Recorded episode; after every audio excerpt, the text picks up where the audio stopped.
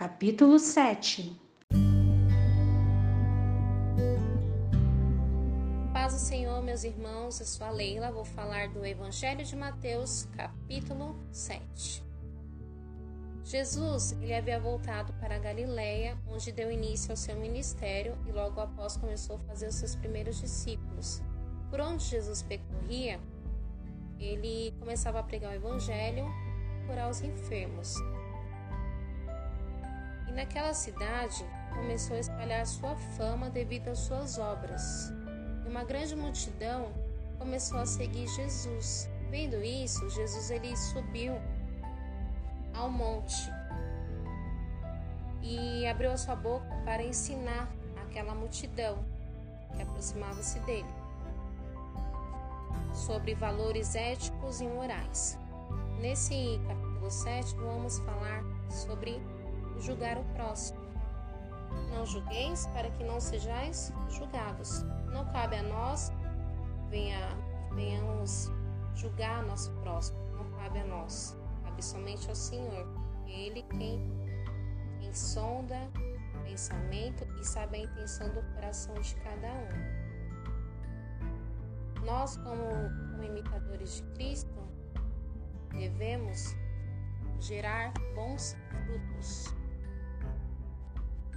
aqui no, versículo 17 fala: Assim toda árvore boa produz bons frutos, e toda árvore más produz frutos maus.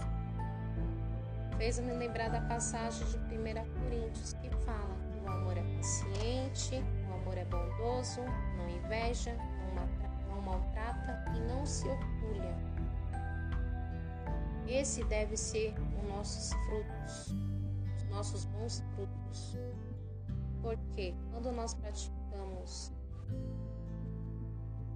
a bondade, a paciência, o Senhor, Ele nos abençoa.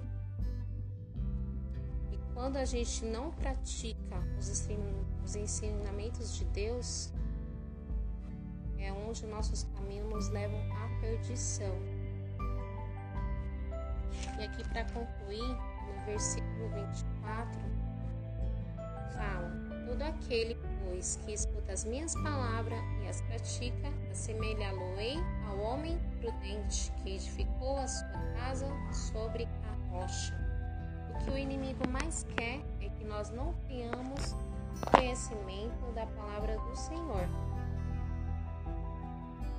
Ele, nós, quando não temos, não temos conhecimento palavra do Senhor, a gente fica perdido, acaba tomando decisões precipitadas, fazendo coisas que aborrecem a Deus.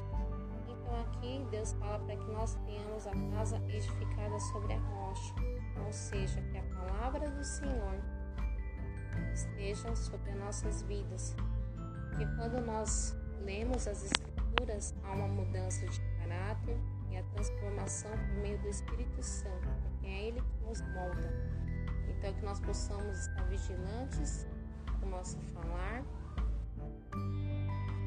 com o nosso andar, não venhamos julgar a ninguém, não cabe a nós.